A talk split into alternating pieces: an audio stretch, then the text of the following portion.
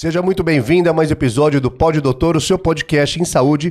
Antes de começar o episódio de hoje, tem uma dica daquelas para você, que busca uma vida mais saudável e a criação de novos hábitos.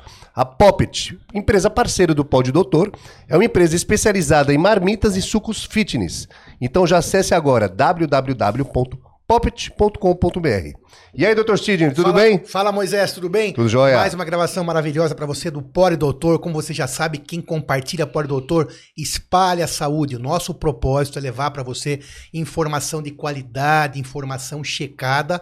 Afinal, você sabe que a internet é recheada muitas vezes de fake news, informações não verdadeiras. O nosso propósito é levar para você informação boa em saúde, você que não é da área de saúde e precisa, quer levar a você, melhorar a tua saúde, melhorar a saúde de quem você ama. E como que a gente faz, como que a gente atinge esse propósito? Trazendo aqui as maiores autoridades em cada uma das áreas que a gente discute. Hoje a gente tem a honra de receber aqui doutora Silvia Zimbres, dermatologista, formada pela Faculdade de Medicina da USP, especializada pela mesma entidade da Clínica Du. Muito obrigado, Silvia, é uma honra tê-la aqui. Vamos bater um papão aqui falar sobre a sua área. Boa, muito bem. Um prazer estar aqui com vocês. Eu acho que é isso, né? A ideia, a minha especialidade hoje ela está um pouco desvirtuada.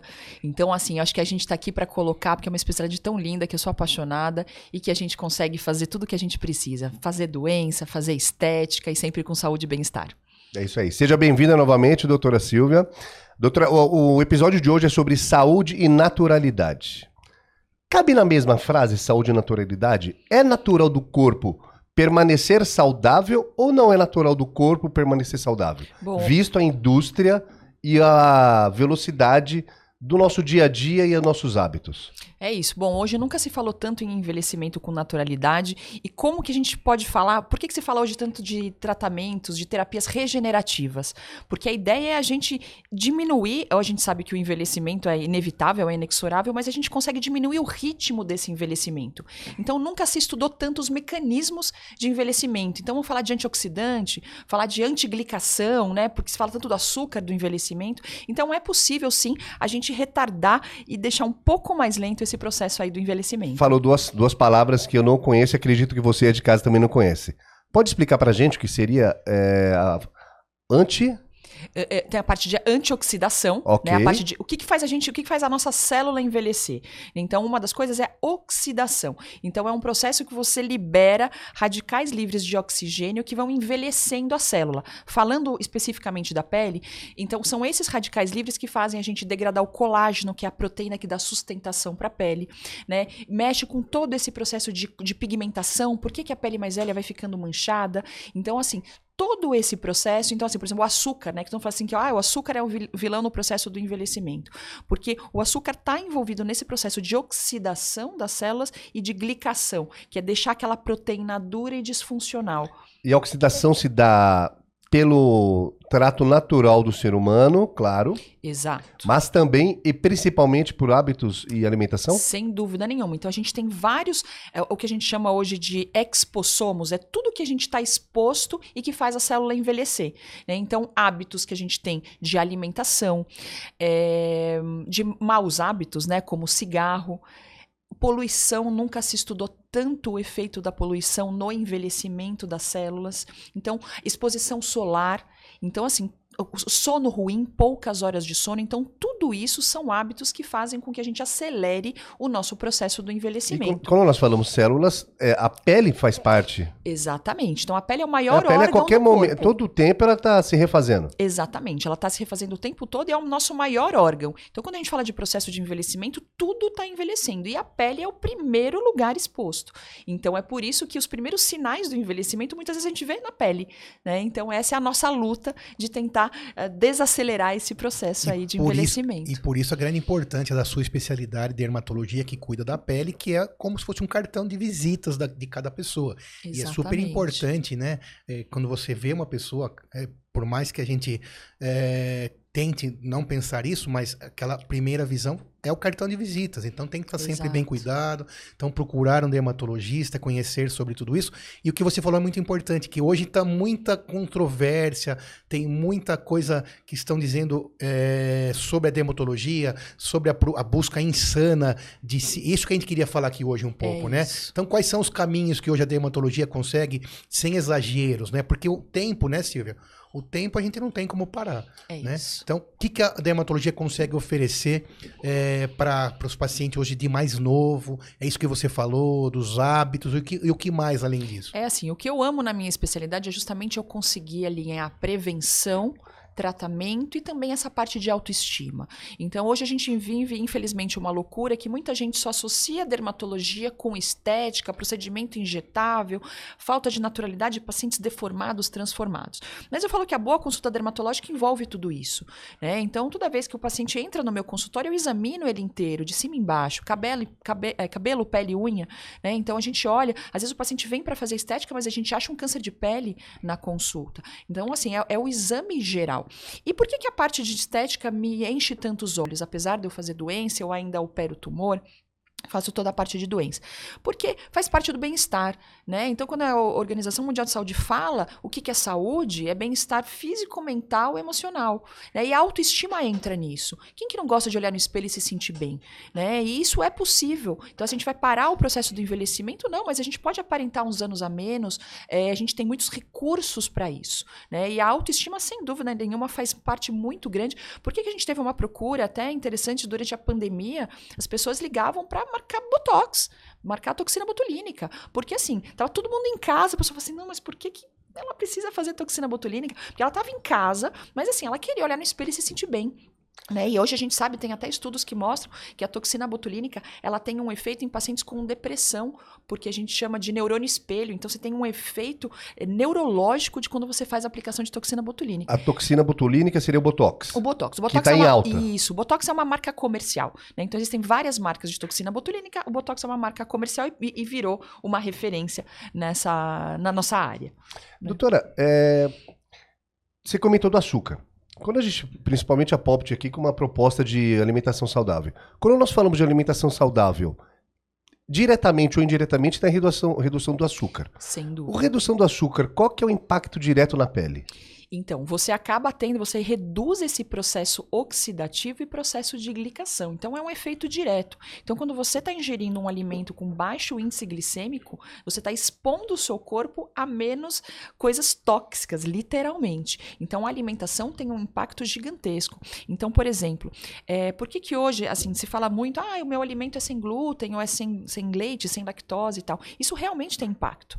Né? Então, a gente sabe que, por exemplo, um paciente com acne, quando você vai avaliar a alimentação dele, geralmente é um paciente que tem uma dieta hiperglicêmica, com muito açúcar, e muitas vezes uma dieta com muito um excesso de laticínio. Né? Então a gente sabe que o, o todo esse excesso de açúcar ele acaba piorando o processo inflamatório da acne. Então, assim, tem, uma, tem um impacto direto na pele, sem dúvida nenhuma, e também no processo do envelhecimento. Então, quem ingere mais açúcar, com certeza, envelhece mais rápido. Além Isso. também de ter a questão da obesidade, né? E a obesidade também faz mal para a pele de maneira é, é, que hoje a gente sabe que a obesidade é um processo inflamatório também, a pessoa mais obesa está mais inflamada. Exatamente. Então tem um impacto na pele também do açúcar, Exatamente. não só é, diretamente na célula, mas a pessoa mais obesa, a pele fica mais fica sem menos saudável, nenhuma, né, Silvia? Sem dúvida nenhuma. Assim, o, no intestino é o nosso órgão, é o maior órgão imunológico do corpo. Então, assim, por que, que se fala tanto de probiótico na medicina toda, inclusive na dermatologia? Justamente por isso, que a gente tem que reduzir o processo inflamatório. Excesso de açúcar e outros excessos geram inflamação. E inflamação gera envelhecimento. De alimentos, principalmente, o açúcar é o maior vilão da pele e do envelhecimento. Ah, sem Ou dúvida. a gente pode conseguimos elencar três? Não, com certeza. Com certeza o açúcar é o campeão. E a é cada 10 pacientes que vão no consultório da doutora Silvia, quantos são fascinados com açúcar? Ai, é um vício, né? Na verdade, Exatamente. existe, existe Por até isso um... que eu tô tocando nessa ferida. É Você é de casa, e eu também, eu gosto muito de açúcar, evito é ao máximo. É, e até mudança de hábito, em vez de comer muito, come menos. Em vez de comer todo do dia, vai passando para frente. Apela para um refrigerante zero que dá o gostinho de É isso. de eu doce. acho que o segredo da vida em tudo é equilíbrio. Você precisa deixar de comer doce, não. Né? Se você pudesse zerar, ótimo, mas assim, Eu sou a favor que o equilíbrio é a melhor saída. Comer um docinho de vez em quando não tem problema. Mas comer todo dia, em toda sobremesa, realmente não dá certo. E como essas pessoas chegam no, no seu consultório e falam, é, daí, quando elas se deparam com a Lima, buscam uma parte estética, uhum. falando de pele, querem algo milagroso que até a medicina algumas, algumas vezes pode até oferecer. Mas aí você fala, não, você vai ter que mudar o hábito, você vai ter que diminuir o, o açúcar Exatamente. e quais outros alimentos? Essa coisa do, do laticínio é uma coisa importante, né? Então tem aquelas linhas radicais que cortam completamente qualquer derivados de leite. E laticínio também tem então, um, um, mito aí, se é inflamatório, se não é, então, se piora, se não ele, piora. Então, ele é inflamatório, na verdade. E aí, por exemplo, na dermatologia especificamente, é, existe um, um trabalho que mostra que a substância que eles usam para desnatar o leite, ela é acnigênica, ela gera acne.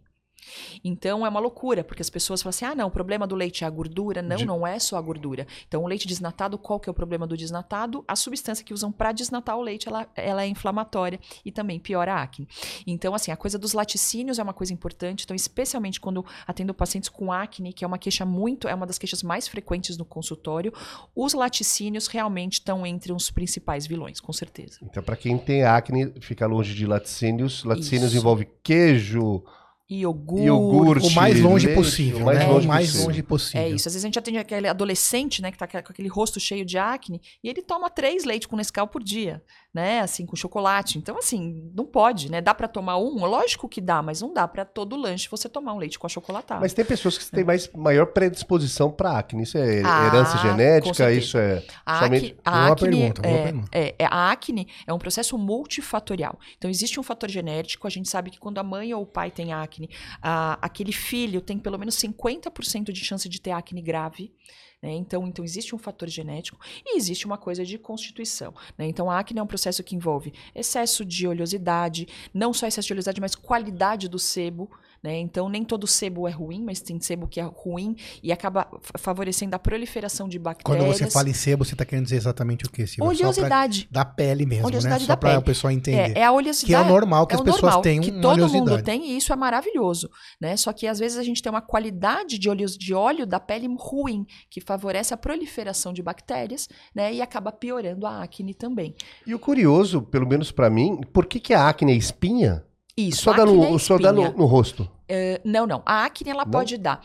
É, dá especialmente nas áreas mais oleosas, né? Então, o rosto é uma, é, uma, é uma região, a parte do colo, do peito e nas costas também. Então, são as regiões mais frequentes. A acne faz parte de um grupo de doenças que a gente chama de doenças do folículo. Então, por exemplo, a gente que tem ah, eu tenho acne no glúteo, por exemplo, que a gente chama tecnicamente de foliculite, mas no fundo não deixa de ser um tipo de acne. E que a fisiopatologia, a origem disso daí é muito parecida. Então, saúde e naturalidade se vê muito pela qualidade da pele. Sem dúvida, sem dúvida. Então, uma pessoa que se alimenta bem, faz atividade física, é, dorme, se protege, limpa a pele para tirar poluente da pele, então e se protege do sol né? Então o sol, sem dúvida nenhuma, é um dos principais responsáveis aí pelo envelhecimento da pele.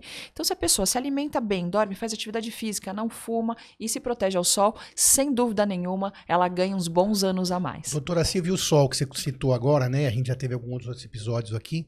É, o sol, qual que é a indicação hoje? Qual que é a, a, o que, que o dermatologista fala sobre o sol?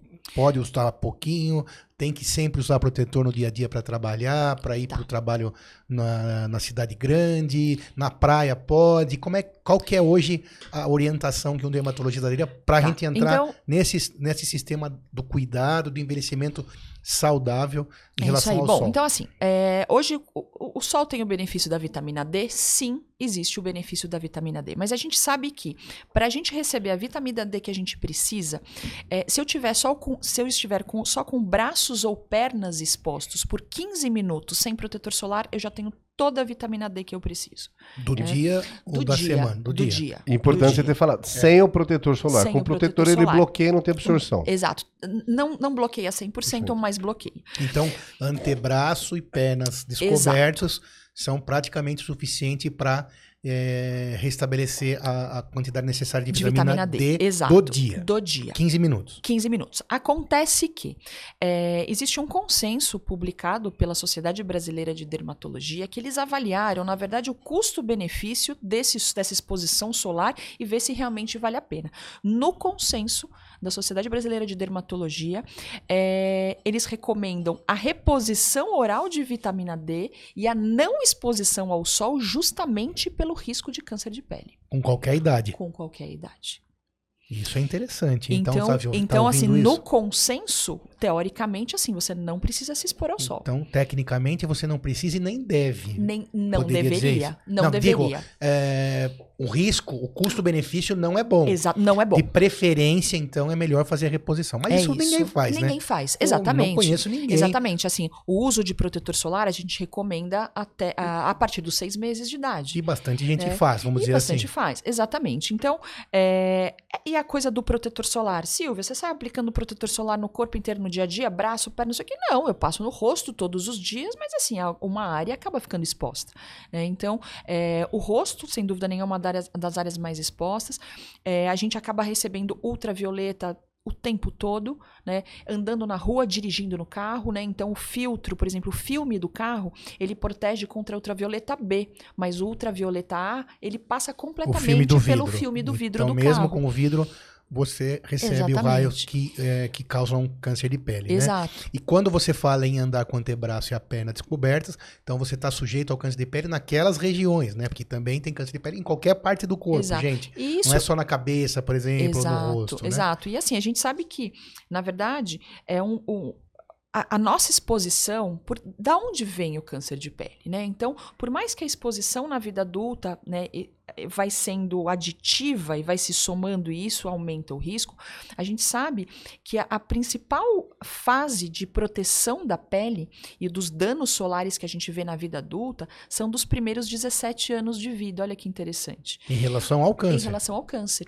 Então a gente sabe que pessoas que nos primeiros 20 anos de vida se protegem mais, o risco de câncer de pele deles diminui muito. Né? Mesmo ele tomando um pouquinho de sol na, na idade adulta. Mesmo ele tomando um pouco de sol na idade adulta. Olha que interessante. Então, assim, então a gente tem que começar a proteger cedo. Então, isso é uma coisa legal, que a nova geração já tem muito mais consciência disso.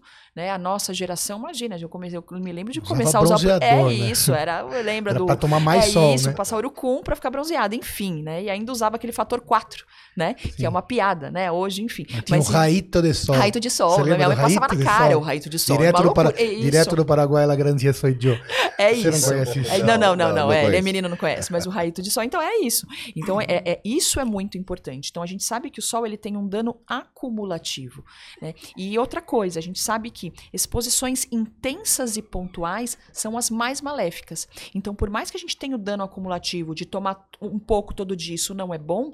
Quando a gente tem uma exposição intensa, e a, e a nossa geração teve muito isso, de ficar vermelho, descascar, ter insolação, a gente sabe que essas exposições, elas são especificamente muito maléficas. Então são, é muito maléfico aquela semana que você passa na praia fritando, fritando na areia. Você descasca. Isso é péssimo, então. Descasca, é péssimo. fica vermelho, péssimo, é. péssimo, péssimo. Isso aí, na verdade, para quem não sabe, é aquela quando se você descascou e que você teve uma queimadura, né? Exato. É uma queimadura, sim, superficial de primeiro grau, mas essa então é muito mais maléfica do que a exposição durante o ano todo para você ir para o trabalho, andar ali do ponto de ônibus até. As duas coisas são ruins. Sim, as duas são ruins, mas, mas... Eu, é mais maléfico ainda a, a, exposição aguda. A exposição aguda é terrível. Fritando uma semana. É, muita gente me pergunta, né? Mas Silvia, existe um bronzeamento saudável? Eu quero me bronzear de uma forma saudável. Então, pergunta assim, boa, do, pergunta do seu boa, paciente. Pergunta boa, Eu também pergunta quero saber. honesta. Então, pergunta, pergunta honesta. honesta. Então vamos lá. Então, assim, falando medicamente, toda vez que eu tenho um bronzeamento, que eu tenho, eu tenho o, o processo de pigmentação, né? Então, para isso, qual que, qual que é o raio que bronzeia? É o UVA. Né? É... Que não é o, o deletério. Não, é, é o mais deletério. Ah, desculpa, é o então, mais deletério. é o mais deletério. O UVA, ele penetra 10 vezes mais na pele que o UVB. Então, mesmo que bronzeia, é o mais deletério. É isso. Tá. Então, o que, que é a cama de bronzeamento, de lâmpada, da bronzeamento artificial, que a gente tem pavor, que a gente chama de cama de câncer de pele? Aquilo lá é lâmpada de ultravioleta a puro. E o que, que acontece? O UVA, ele penetra 10 vezes mais na pele que o UVB, é o principal responsável por envelhecimento, por câncer de pele, e ele é o responsável pelo bronzeamento. Então, por que, que as pessoas pessoas fazem bronzeamento na cama e falam assim: ah, foi tudo bem, eu não me queimei, não fiquei vermelho. Porque as pessoas associam o deletério com o vermelho, o que faz mal com o vermelho. E quando, na verdade, a pessoa faz um bronzeamento, ela está recebendo um monte de UVA e é o principal responsável pelo envelhecimento e câncer de pele.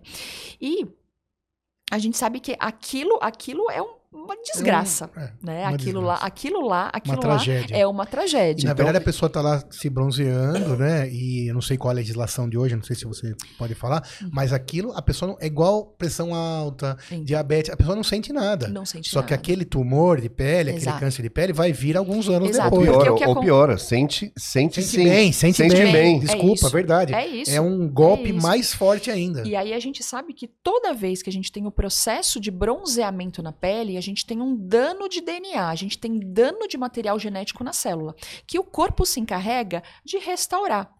E aí o que é o câncer de pele? A hora que o corpo não tem mais mecanismo, condições de restaurar aquele dano na célula, no, no- núcleo da célula, no gene da célula, aí é que vem o câncer de pele. Então, peraí, todo bronzeamento, então, teve um dano lá no Todo. cromossomo, lá no DNA. Exatamente. Olha Ou seja, não tem DNA. bronzeamento saudável. Não existe bronzeamento saudável. Então, recomendável seria você assim: você pegou cor, algum dano você teve. E seu corpo vai se encarregar de restaurar. Mas vai chegar uma Nem hora que ele sempre consegue. nem sempre consegue, e aí aparece o câncer de pele numa idade mais avançada. Então, só pra dar uma sugestão, você, a gente ainda sabe, né? As mulheres gostam de se bronzear e não deixa, às vezes, de ser uma coisa que fez, faz parte da cultura. Talvez um dia nem seja mais, né, Silvia? Uhum. Mas talvez a opção melhor fosse sejam aquelas câmeras de, De jato. de jato, É né? Porque aquele jato não é, não é raio VA, Isso, nada. É, ti- exa- é uma, é uma uma tinta. tinta, né? É uma tinta, é uma substância chamada de hidroxiacetona que ela muda a cor de uma proteína da superfície da pele. Não tem nada a ver com melanina, que é o pigmento natural. É uma proteína que se chama melanoidina. Não produz célula, Não, nada. Só nada É disso. como Você- pintasse, né? Exatamente. É uma, uma reação química que você muda a cor de uma proteína da superfície da pele. Então, assim, é melhor que uma tinta, porque a tinta sai com banho. Essa demora uns dias. O, o autobronzeador, Dura assim, o efeito dias. dura aí uns sete dias, mais ou Que já dá pra ir naquele casamento, Super, na balada. exatamente. Então, assim, então isso, esse sim. Então, o autobronzeador é uma coisa 100% saudável. Totalmente aprovado por dermatologista. Exatamente. Então, agora a câmera que tá o UVB, que a UVA que a mulher deita lá, Nossa, aquilo não dá. aquilo realmente. Mulher e homem. É. Tu- Ah, isso desculpa, tá desculpa, eu tô falando E bobagem. bronzeamento na cultura brasileira é, É sinal de saúde. Sinal de saúde, exatamente. Exato, exatamente. E não é. É bom a gente levar essa informação pra você de casa e Isso repassar aí. isso. Então, Bronzeamento artificial ou não, não faz bem pra saúde, não faz bem pra pele. É Então, o isso. recomendado por dermatologistas é a, O autobronzeador. o autobronzeador, que são cremes. Exatamente. É, e só pra você também que tá aí entender, você deve estar falando assim, poxa, mas se a câmera de bronzeamento, essa do UVA, é tão ruim e causa uma É. possibilidade muito alta de ter um câncer de pele, por que que pode fazer? Ué, Então, o cigarro também não é, não é Fala permitido? cigarro, é né? É, outras comidas que fazem mal, porque Então. o Estado ele não tem tempo de resolver tudo da noite pro dia e não é só isso também. Tem toda uma pressão da indústria. Então, o que você precisa ter é informação, que é o diamante da prevenção, para você ter o seu livre arbítrio. É Mas a legislação hoje, a doutora Então, Silvia, como seria então mais vamos ou lá. menos? Então, o que, que acontece? Então, Porque eu vejo propaganda. Exato. Então, uns anos atrás, não sei se vocês se lembram, que elas foram proibidas por lei. Sim. Estão proibidas as clínicas com cama de bronzeamento artificial. Bom, isso durou por pouco tempo, infelizmente, pelo famoso jeitinho brasileiro. O que, que acontece? Eles acharam uma brecha, que é o seguinte: é, várias doenças dermatológicas são tratadas com cama de ultravioleta. Tanto ultravioleta A como ultravioleta B. Doenças inflamatórias, por exemplo, como psoríase, vitiligo extenso, alguns linfomas cutâneos são tratados com, com lâmpadas de UVA e UVB. E aí as clínicas conseguiram o quê? Conseguiram, eles, eles disseram que eles tratavam pacientes com doença e por isso que eles precisavam da cama de bronzeamento. Então eles conseguiram existir. Eles conseguiram existir dizendo que estão tratando doenças dermatológicas, mas na verdade estão fazendo bronzeamento. É uma pena, mas é, é o famoso jeitinho brasileiro. E você tem que saber, não importa se você ficou fel- feliz ou triste, mas você tem que saber que isso vai te fazer mal com certeza absoluta, uma hora vai chegar a É o conta. preço. Vai chegar é a o conta. preço. Isso vale para cigarro, vale para o vape, vale, é, como que chama? Os narguiles, né? Mas existe, Exato. existe. Faz mal e existe. E é isso. E pode tem- custar a sua vida, né? Eu tenho irmã de uma, de uma paciente minha que faleceu com 28 anos, com melanoma, e porque fazia bronzeamento artificial. Doutora Silvia, tá em alta. E acredito que. E, e tem um grande benefício isso. Alimentação saudável, novos hábitos, mas também homeopatia ou manipulados para a pele existe?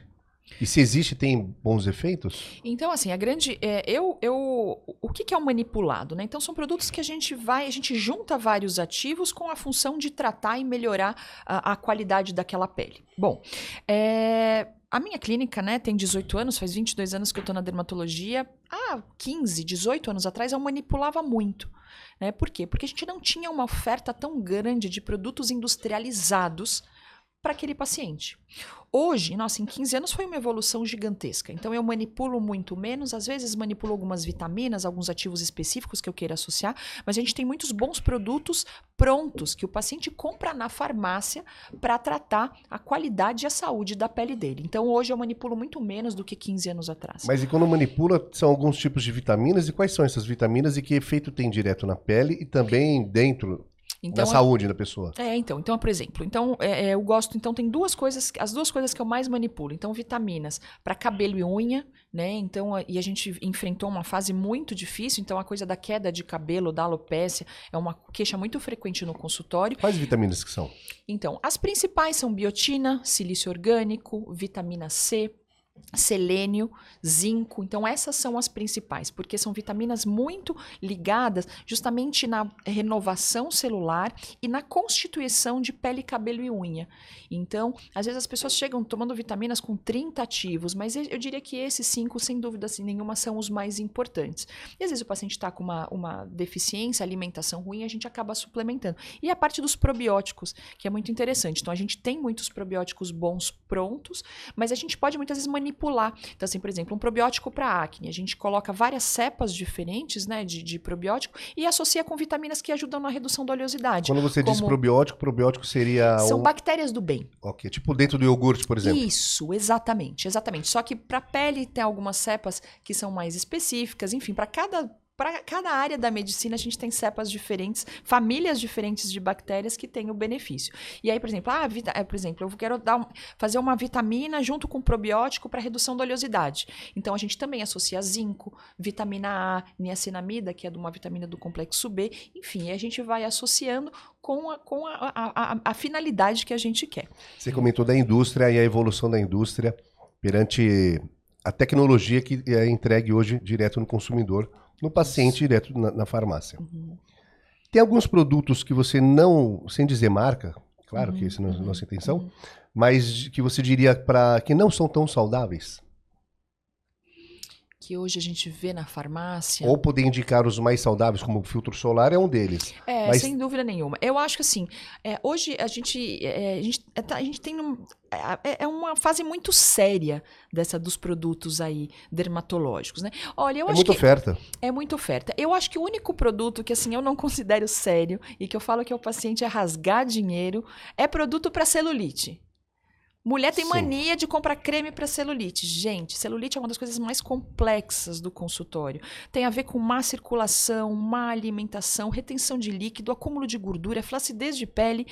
A gente se vira nos 30 no consultório para conseguir melhorar uma celulite com injetável, com tecnologia, com dieta, com exercício. Mas é Não, possível melhorar também. Sem dúvida, sem com dúvida. Tudo isso que você falou. Com tudo isso que eu falei. Lá na Du também é trata bastante celulite. Trata, que é, então, tem muito. Né? É uma loucura. E a mulher, né, a mulher brasileira, que ela tem gordura no, no, no quadril, tem gordura na coxa, assim, tem celulite, né? E assim, não vai ser um creme da farmácia que vai resolver. Então, acho que de todos os cremes da farmácia, o que eu falaria, não gaste dinheiro, sem dúvida nenhuma, é creme para celulite. E o que resolve a celulite, doutora Silvia? É tudo isso junto. Então, começa com bons hábitos, né? Então, alimentação saudável, beber água, não beber refrigerante, nem o zero porque aí o problema do refrigerante não é só o açúcar. Opa, peraí, então o então... zero também tem então, problema diretamente. Tem problema, porque a gente tem edulcorante, emulsificante, um monte de química que isso faz muito mal, né? Então, então a, o excesso de refrigerante, então, assim, é terrível para a parte da celulite, mesmo do zero, porque o problema não é só o açúcar, né? Então, essa parte de hábitos, então, assim, comer, fazer exercício, beber água e ter um peso adequado, não adianta querer ter sobrepeso e não ter celulite, né? Então, assim, o, o, o, primeiro passo é em casa. Só que eu tenho, por exemplo, muitas pacientes famosas, às vezes modelos, que fazem foto de biquíni e tal, e tem, tem celulite. Mesmo magra, Mesmo saudável, magra. come bem, Exa faz exercício e tem. É isso, e tem. Então, assim... Porque a idade a gente não consegue... Exatamente. Ou a genética então, também contribui. A genética, sem dúvida nenhuma. Conta dúvida muito nenhuma. na celulite Conta também. muito. Conta muito na celulite. E a gente sabe que a celulite, ela está presente em mais de 95% das mulheres. Nos homens também existe, só que com menor incidência e também a, o local é diferente. Né? Exatamente, né? por muitos motivos, né? O homem tem menos gordura no quadril e na coxa, o homem tem uma pele mais saudável e a estrutura da gordura é diferente. Peraí, vamos lá. O homem tem uma pele mais saudável? A pele mais saudável não, mais espessa. Ok. Uma pele mais firme e isso acaba contribuindo. A própria estrutura da gordura, né? Das, a gente tem duas camadas diferentes no tecido gorduroso. A do homem ela é firme e chata e compacta. Os septos são diferentes. É muito interessante. Se estuda muito hoje, né? Então, hoje se fala muito de lipedema, né? Então, que agora está uma onda de falar de lipedema. O que, que, é lipedema? Lipedema é isso, é essa, é, esse, é essa alteração metabólica com uma alteração gordurosa e que gera o aspecto de celulite. E muitas vezes não é sem, nem só na coxa e no glúteo, né? Vai, vai para a batata da perna. E aí chega aquela mulher no consultório e fala assim: doutora, mas eu tenho celulite até na batata da perna. Porque é uma alteração metabólica e gordurosa tão grande que você acaba tendo o aspecto de colchãozinho e, até na batata Então, da quando perna. as mulheres falam que homem emagrece mais fácil, homem tem um corpo diferente, homem é tem. Tem, realmente tem. tem. Tem. A pele é uma pele mais firme, então ela envelhece de uma forma um pouco mais lenta. Então, a isso é interessante você falar isso. Quando já percebi alguns casos, e até pessoas famosas que são é, têm uma exposição pública, ou até familiares e amigos. Uhum. É correto eu afirmar que o homem envelhece lentamente, porém continuo, é, de uma forma contínua? E a mulher demora mais, mas quando começa, ela parece que ela tem um pico de Exatamente. aceleração muito maior. Como isso. se envelhecesse de uma hora para outra. É Exatamente, em outras mas palavras. É, mas é porque a mulher, ela tem uma influência hormonal muito grande. Então, assim, a menopausa para a mulher... A virada da chave. É uma virada da chave importantíssima. Então, o homem tem a andropausa, que é a queda do hormônio masculino, ele também tem. Mas a queda para a é mulher... Menos abrupta é, é no muito, homem, Exatamente. Ela é, ela é muito marcante na mulher. Então, realmente, então, nessa fase né, de perimenopausa, é o principal momento que a mulher tem que começar a se cuidar mais, porque assim, realmente a queda é grande quando o processo começa. Isso, isso é fato. Doutora Silvia, ah, você falou de alimentação, falou é, das bactérias do bem, adorei esse negócio de bactérias do bem, é, do sol e o exercício físico nessa situação toda aí do cuidar da pele, de entrar, acho que just, entra muito nesse nosso tema que é o envelhecimento saudável, é sem isso. procurar fórmulas mágicas, né? É isso. isso como que o exercício tem alguma relação direta? Então, o exercício, é... o exercício tem uma relação direta com a parte hormonal e inclusive com a parte oxidativa. Então a gente sabe que o estresse oxidativo, o dano celular, ele é menor na pessoa que faz atividade física com, com regularidade. E aí também hoje a gente enfrenta um outro extremo, que são pessoas que estão um estresse oxidativo muito grande por excesso de exercício, né? Então, é fato, vocês já devem ter observado. Então, por exemplo, você vê um maratonista, né? Então, um maratonista, então ele ele pode estar muito bem fisicamente, magro, com musculatura e tudo, mas se você olhar para o rosto dele, sim, sim, é um rosto muito mais envelhecido, envelhecido, né? Porque é o outro extremo. Então, assim, você passa do, do controle oxidativo da atividade física normal para um excesso de produção de radicais livres de processo oxidativo que aceleram o processo do envelhecimento. Hoje se estuda, inclusive, o que se chama dos super-humanos, porque tem pessoas que realmente estão preparadas e não sofrem tanto com esse excesso de exercício. Mas o ser humano da média, o, o regular, o normal, é, um, é, um, é uma pessoa que se fizer excesso de exercício em atividades, em níveis muito grandes, então eu não falo de correr 10 quilômetros ou até correr meia maratona, mas muitas pessoas, a partir do momento que começam a chegar no polo do estresse, extremo, muitas vezes de uma maratona, tem, os, tem, os, o, o, tem o preço a pagar em relação a isso. E aproveitando esse momento, daí também você tem hoje, é, é, a gente já discutiu aqui em outros podcasts e teremos outros, sobre uma coisa que tem acontecido muito hoje, que é o uso de anabolizantes. Né? O que a gente vê é o anaboliz... a pessoa que usa também a pele sofre muito, Nossa, né? É, é... Então você vê aí atletas, é, atletas entre várias aspas, vai, uhum Porque a gente sabe que tem os esportes também, entre aspas, que permitem é, fisiculturismo, Mister Olímpia. Então você vê que essas peles são bem castigadas então, também. Como é que é isso? Você sabe que eu fico assustada porque antes a gente via essas consequências para o corpo, para a pele, para cabelo, em fisiculturista, em pessoas que realmente faziam uma reposição com um objetivo específico. Hoje a gente enfrenta uma loucura que, assim, é muito difícil uma mulher que não chega no consultório com chip hormonal. Né, o famoso... É, eu falei do homem, Exato. tava pensando no homem, mas tem a mulher é também que faz chip o, da beleza. Chip da beleza, então isso é uma loucura. É, e aí a mulher chega no meu consultório com acne, cheia de pelos, com a voz grossa e começando a ficar com careca, começando com alopécia. Por quê? Porque tá repondo aquele monte de hormônio masculino que é para ganhar massa muscular, reduzir celulite, melhorar a libido só que ela tá fazendo com que o cabelo dela caia. Né? Então, assim, isso é uma loucura. Então, assim, eu não sou contra a reposição hormonal, mas, assim, hoje as pessoas estão repondo em casos que não precisa repor. Repor entendeu? quando realmente precisa. Quando realmente Também não precisa, sou contra. exatamente. Mas e o envelhec... a pele em si, o envelhecimento? É, adianta também o envelhecimento? Uh... É, acelera esse envelhecimento? Eu tenho a impressão que sim, né? Porque o que a gente vê desse pois pessoal, é. o que você acha, Moisés? Então, o que acontece... Que usa com muita frequência, né? É, então, a... o que a gente vê, então, assim, em relação à qualidade da pele, o que a gente vê mais é uma má qualidade da pele, porque fica oleosa, acneica, manchada, Mas fica durante ruim o uso. Durante o uso. Não é, em todos. Não em todos. Então, assim, muitas vezes a pessoa, como ela faz, ela faz uma reposição de hormônio e tá tudo bem. Mas eu diria que é muito difícil uma pessoa que não faz uma reposição acima do recomendado, né? Especialmente com os masculinos, né? Então você pega as pessoas usando muito oxandrolona, anastrazol. Então, assim, não tem como não ter espinha daquele jeito. Mas o que a gente vê é, é, a coisa da. Por exemplo, assim, a gente sabe que, no, por exemplo, por que, que o rosto envelhece? Não é só pele, não é só flacidez, não é só falta de sustentação de colágeno.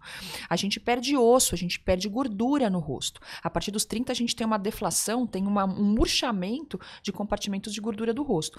E todos esses pacientes que fazem reposição de, de hormônio, especialmente esses mais masculinizantes, eles têm uma reabsorção de gordura muito mais rápida. E isso dá um aspecto muito mais abatido. Né? Por isso que a gente preenche enche o rosto, para repor coxim gorduroso, né? Então, por que, que o maratonista também perde tanta, tem o rosto tão chupado, tão seco? Porque ele perde muita gordura no rosto. Teve um episódio no podcast, não me recordo qual, que apareceu o Reinaldo Giannichini como se tivesse 20 anos mais novo. Uhum. Aí ele fala: Não, não fiz mágica, não fiz nenhum procedimento estético, não tenho nada contra, eu faço reposição de. De colágeno. De colágeno. Isso. Então, Reposição de colágeno está dentro dos manipulados? É uma vitamina específica que se compra então, na farmácia? Ou cai lá bem, naquele, naquele então, da celulite que você falou, não, então, não jogue seu dinheiro exato. fora. Então vamos lá. Então, assim, o, o, o, falou que a reposição de colágeno, a gente precisa ver como é que foi essa reposição. Então, Se é necessário lá. ou não, é tipo uma reposição exato. hormonal, pode então, fazer vamos mal lá. Então, assim. É pela gente... boca, injetável, Isso, conta tudo. Vamos contar tudo. Então vamos lá. Então vamos falar primeiro de reposição oral, reposição de tomar de colágeno. Bom, até uns cinco anos atrás, já teve esse boom do colágeno e todo mundo achava assim: ah, isso aí é bobagem, ficar repondo colágeno e tal. Aí começaram a estudar estudos científicos, inclusive com biópsia de pele, para ver se realmente vale a pena se tem alguma mudança repor colágeno. Primeira coisa, primeiro que as pessoas acham que elas tomam colágeno e vai direto para a pele. Isso não é verdade. O colágeno é uma proteína, ela vai ser digerida em vários pedacinhos pequenos que são os peptídeos e esses peptídeos vão ser usados pelo seu próprio corpo para construir colágeno novo. Então, hoje já existem inúmeras publicações né, centenas de publicações que mostram que a reposição oral de colágeno ela faz sentido e melhora sim a qualidade da pele. Inclusive, tem um estudo muito interessante publicado há pouco tempo, um pouco menos de dois anos, que eles fizeram um estudo com mulheres menopausadas e uma reposição oral de colágeno durante um ano. E fizeram uma biópsia de pele antes do tratamento e depois de um ano de reposição oral de colágeno. E eles viram que essas mulheres tiveram uma melhora de espessura e elasticidade da pele é, de até um milímetro um milímetro para a pele é pele maravilhoso, é muita coisa. né? Então eles viram uma melhora de hidratação e de elasticidade. Então realmente faz sentido. Obviamente isso não precisa começar com 20 anos, né? A gente normalmente recomenda é, não só essa reposição, mas outras coisas a partir dos 30 né? Porque é quando a gente começa a perder 1% ao ano de colágeno na pele, e sendo que na menopausa, nos primeiros 5 anos de menopausa, se a mulher não, não fizer nenhum tipo de, de reposição ou de tratamento, ela perde quase 30% das fibras colágenas da pele dela. Então, assim, faz sentido sim a reposição oral de colágeno. Mas o que o Janequini falou que fez, que ele fez reposição de colágeno, ele fez um tratamento injetável em consultório com substâncias que a gente chama de bioestimuladores. Localizada a aplicação? Localizada. Então, assim, você pode fazer em rosto, pode fazer em pescoço. Hoje a gente faz muito em corpo para tratar da flacidez de corpo. Então, barriga pós-flacidez, que ficou Aí não é colágeno, pele. então. Não, não. É, o bioestimulador é uma substância injetável que estimula o seu corpo a trabalhar e produzir colágeno novo. Então, é uma reposição de colágeno, mas ela é injetável e é o seu corpo que está trabalhando. Né? Então, isso é- é uma tendência muito forte na nossa, na nossa área da dermatologia, que é justamente você, em vez de você ficar inflando o rosto e deformando rostos, você in- in- injeta substâncias que são seguras e tem centenas de trabalho que estimulam o seu corpo a trabalhar e produzir o seu próprio colágeno. De maneira fisiológica. daí, fisiológica, então, ficando, exatamente. ficando muito menos é, deformado. É isso, tanto que E essas deformações que a gente vê, você falou dos preenchimentos, da perda óssea, da perda de gordura isso. da face, você tem hoje que tá em moda também. E também outra coisa, a gente não tá criticando nada aqui, né? A gente tá só apenas debatendo É isso. entendendo melhor. A harmonização facial. Que você isso. vê aquela pessoa que de uma hora pra outra muda tudo, É a né? demonização facial, né? Uma tristeza. É isso. Bom, então vamos lá falar. Então, assim, o termo é muito interessante, porque a gente sabe que com o envelhecimento, o, corpo, o rosto vai ficando desarmonioso. Então, o termo é bom, harmonização facial. Só que ele É, é ganhou. chamativo, né? Exato. Chama muita, dá vontade. É de- isso, não, e hoje se fala também de fazer. harmonização corporal também, para deixar o glúteo redondo. Então, assim, a gente tem algumas coisas. Bom, mas enfim. Então, o termo é bom. Só que o que, que acontece? É, Infelizmente, a nossa área vem sendo muito invadida por outras especialidades. Então, tá todo mundo fazendo harmonização facial. Termo importante da e- gente discutir aqui. Isso, e muitos não médicos, né? Então, isso é um problema, né? Então, a gente tem Problemaço, um todas problemaço. é um problema grave porque assim eu fiz seis anos de, de medicina fiz mais quatro anos de dermatologia as pessoas fazem um curso de harmonização facial num final de semana e na segunda-feira estão injetando as pessoas eu já fiz durante a minha formação pelo menos seis cursos de, de aplicação em, em- em peças anatômicas em cadáver para a gente estudar anatomia e saber o que está acontecendo são cursos caríssimos né? E cada, cada curso que a gente faz, a gente aprende um pouco mais e a gente não para nunca. Como é que uma pessoa no final de semana vai aprender a fazer uma harmonização facial? Mas isso São- também são tem alguma cursos coisa a ver... caça-níqueis, né? São cursos É caça-níqueis. Mas tem regulamentação? médico, né? É. Tem alguma regulamentação específica? Então- ou a falta disso abre brechas e portas para outros Enfim, profissionais? infelizmente, em 2016, é, a gente teve a, o veto da lei do ato médico.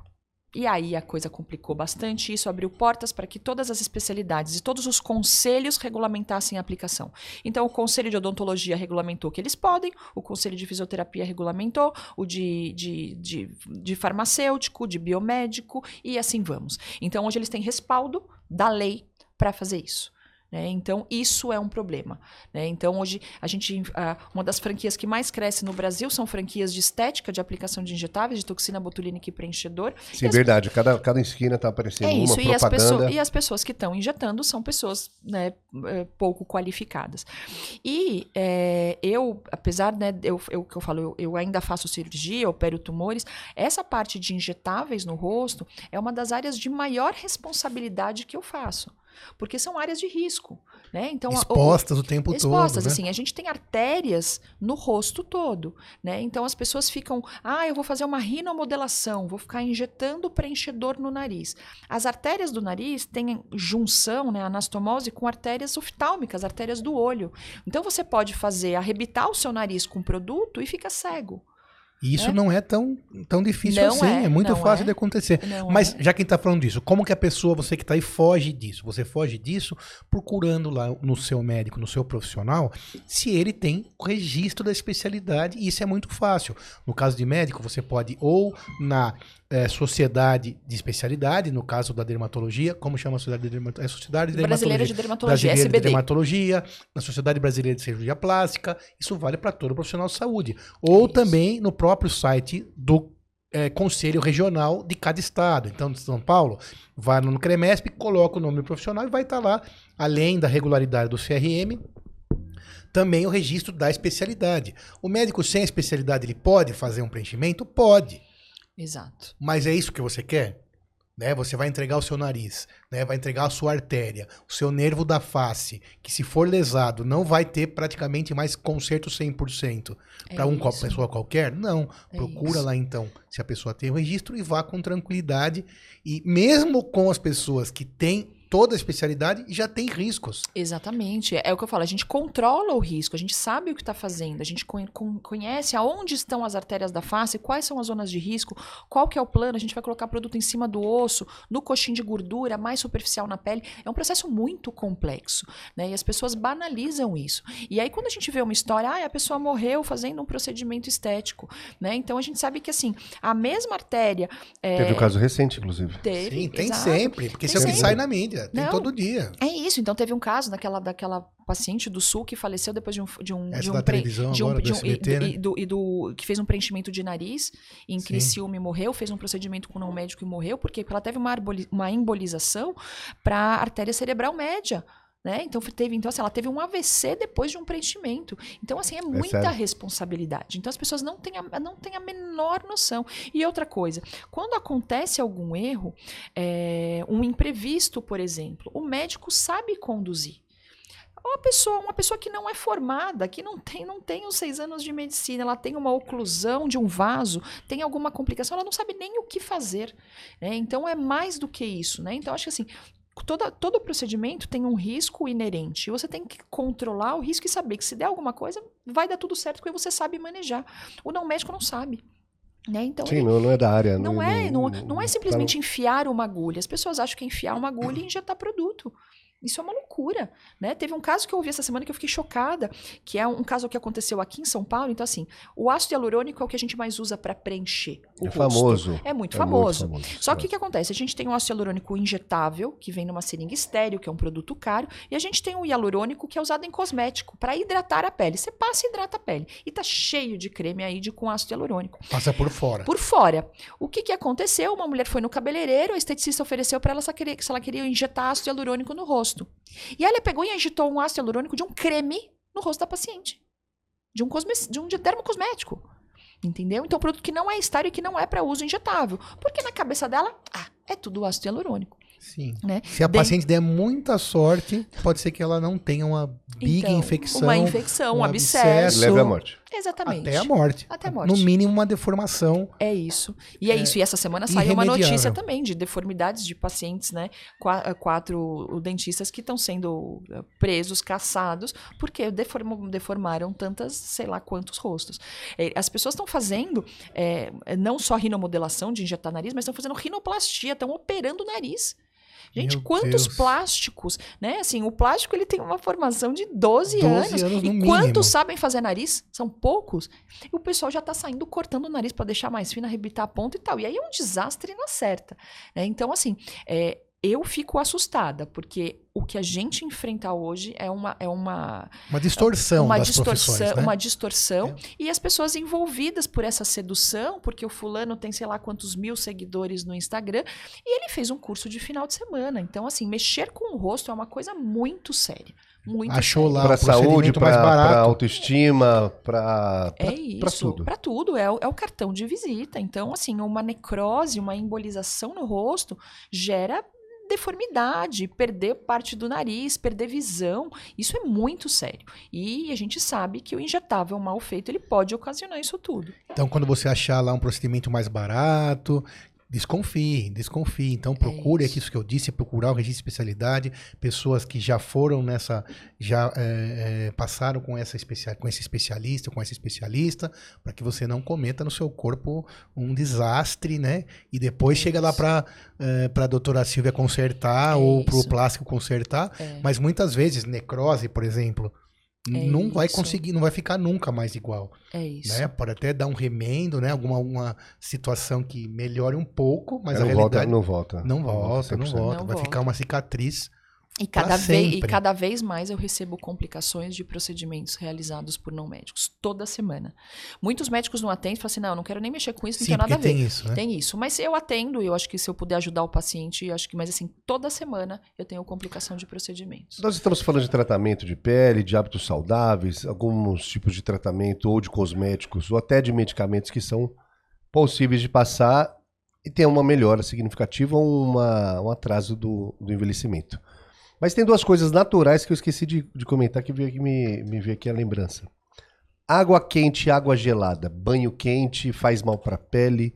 Banho gelado Pro faz cabelo. bem pra pele. Pro cabelo, Boa, exato. boa pergunta. Excelente. Então vamos lá. Peraí, Então- banho gelado, quente, quem mais se falou depois? Banho gelado e quente. Banho O que gelado que- e quente. Tá, a então assim, diferença pra pele. como eu sempre digo, sempre o equilíbrio, ele pode ser morno, não precisa ser nem muito quente nem muito frio. Bom, então vamos lá. Por que que vamos falar especificamente do porquê o excesso de água quente faz mal? Por quê? É, como eu, eu comentei no início, a nossa pele ela tem um sebo, ela tem uma oleosidade natural que ela é protetora. Inclusive o próprio sebo da pele ele está relacionado com parte da produção de vitamina D. Isso é muito interessante. E é esse sebo da pele que mantém a nossa a nossa é, é um escudo de proteção, né? Então na pele a gente tem bactérias do bem também, né? E que acabam protegendo. Hoje, hoje a gente fala do de barreira cutânea, né? De microbioma. Então a gente tem uma série de gorduras naturais na pele que protegem a pele contra agressões externas. E essas bactérias que também ajudam no equilíbrio. Quando a gente toma banho muito quente, a gente remove muita gordura da pele e você acaba afetando a barreira cutânea. Então, vocês já devem ter ouvido falar numa doença de pele que chama dermatite atópica. É como se fosse uma asma na pele. E, a, e a, começa geralmente na infância e a pessoa se coça muito. E qual que é o principal tratamento, o coração do tratamento? Hidratante para restaurar a barreira cutânea. Então, para você imaginar da importância que essa barreira tem. Então, toda vez que a gente toma um banho muito quente, a gente está acabando com a barreira cutânea, tirando toda aquela gordura, e isso pode propiciar muitos problemas. Quantas pessoas não saem do banho e falam assim: nossa, eu saio do banho eu tenho coceira? provavelmente esse banho está muito quente. Ou às vezes com um sabonete inadequado. Né? As pessoas têm muita mania de sabonete antisséptico. Sim. Eu não vou falar marca, mas aqui as pessoas falam, ah, eu só tomo banho com aquele lá das listrinhas, uhum. entendeu?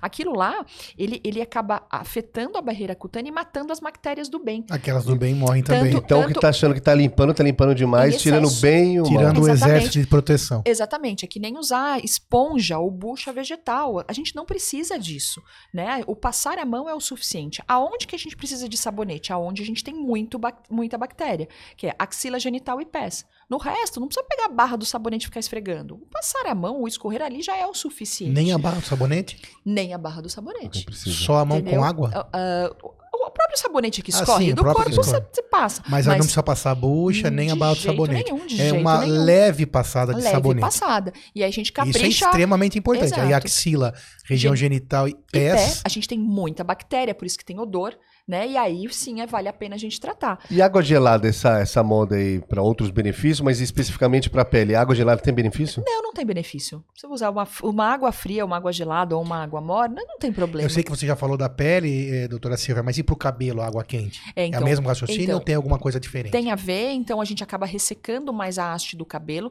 e a gente acaba afetando também o couro cabeludo. Então, é, muitas vezes quem usa água muito quente para lavar o cabelo, o couro cabeludo e tal, tem descamação na cabeça. Justamente porque você também está afetando aquela homeostase, aquele equilíbrio daquela Do região couro cabeludo. do couro cabeludo.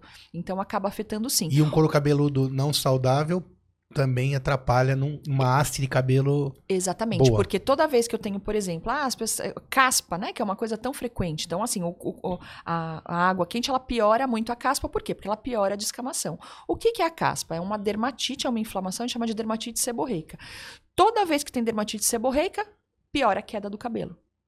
Então é um processo muito complexo. Então é muito mais importante aí do que a gente imagina. Então, assim, a, a caspa, obviamente, você tem que muitas vezes tratar com outras coisas, sim, mas assim, às vezes uma medida simples de usar uma temperatura de água normal do banho já vai ajudar Não, no seu processo. isso que eu ia falar. Imagina quanta gente toma um banho pelando, porque existe. Ainda mais no inverno. É, E a- é, mas então, não É pode nem no inverno, certo? É não. Não, pode exatamente. nunca. No inverno que Tem que ter esse equilíbrio, e tentar Equilíbrio. tomar o menor, o menos quente possível É o isso, é que banho. nem E banho tem de gente que banheira, gosta né? muito. Eu tenho pessoas aqui do meu convívio que gostam Então. muito de um banho quente, mas não é quente normal, é É quente. isso. É igual aquele meme que tem, que a mulher liga o chuveiro, quando você vai, o homem entrar, não consegue É nem tipo entrar, um- vira uma um cinza. vulcão, né? Não é um vulcão, né? É isso. Mas peraí, continua, você estava falando também da banheira. Tá- Da banheira. Também vale a mesma Qual que é o problema da banheira? A banheira, quem entra na banheira, geralmente a banheira é bem quente. Sim. E aí, outro É problema. relaxante, né? Além disso, o banho de banheira geralmente é mais demorado, porque é gostoso ficar Fica na lá banheira. meia e aí, hora, uma hora. quanto mais tempo, Também vai tirando vai essa cada bactéria vez do tirando mais gordura. Nós falamos de temperatura, mas sauna, tanto úmida quanto seca, faz bem pra pele, não faz bem? Porque parece que limpa os poros, não é? Como que é? Então, é, dá uma limpada nos poros, mas é muito pouco tempo, né? Que você fica na sauna e não faz sempre, né? Então, eu assim, a gente não vê, não, a gente não vê muito af- afetar muito a pele, não. não isso acaba não nem, nem benefício nem Sim, malefício. efeito relaxante, É um mas efeito relaxante, é isso. Acaba a pele, acaba a pele às vezes muitas vezes saindo até mais macia da sauna, porque no fundo está estimulando um pouquinho da glândula sebácea, então a hora que você fala assim, nossa, a pele ficou mais macia, mas enfim, tá, mistura um suor ali com, com, com uma oleosidade que dá uma sensação de emoliência da pele ficar mais macia. Mas não é isso que vai mudar a saúde da pele, não. que vai mudar a saúde É. da pele é hábitos.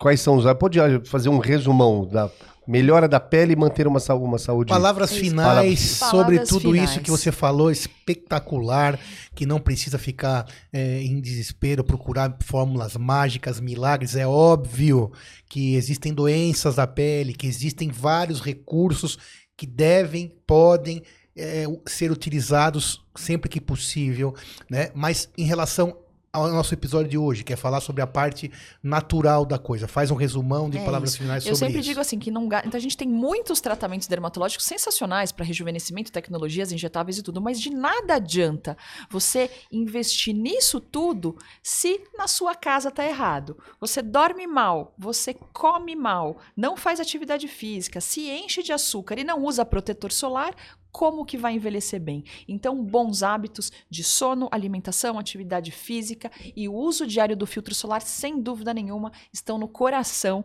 da gente envelhecer de uma forma saudável. Sensacional. Moisés aprendeu bastante. Demais. Obrigado, doutora. Muito Obrigada bem. a vocês, um Doutora prazer. Silvia Zimbres, Vocês foi me uma chamem de honra, novo, hein? Vamos chamar assim. Foi uma honra tê-la aqui. Sorte de todos os pacientes que a tem como médica. Obrigado a você que está aí. Obrigado, Moisés. Obrigado, Obrigado. pessoal aí do estúdio. Até a próxima. Pode, doutor. Compartilhe, espalhe saúde. Informação é o diamante da prevenção. Um abraço a todos.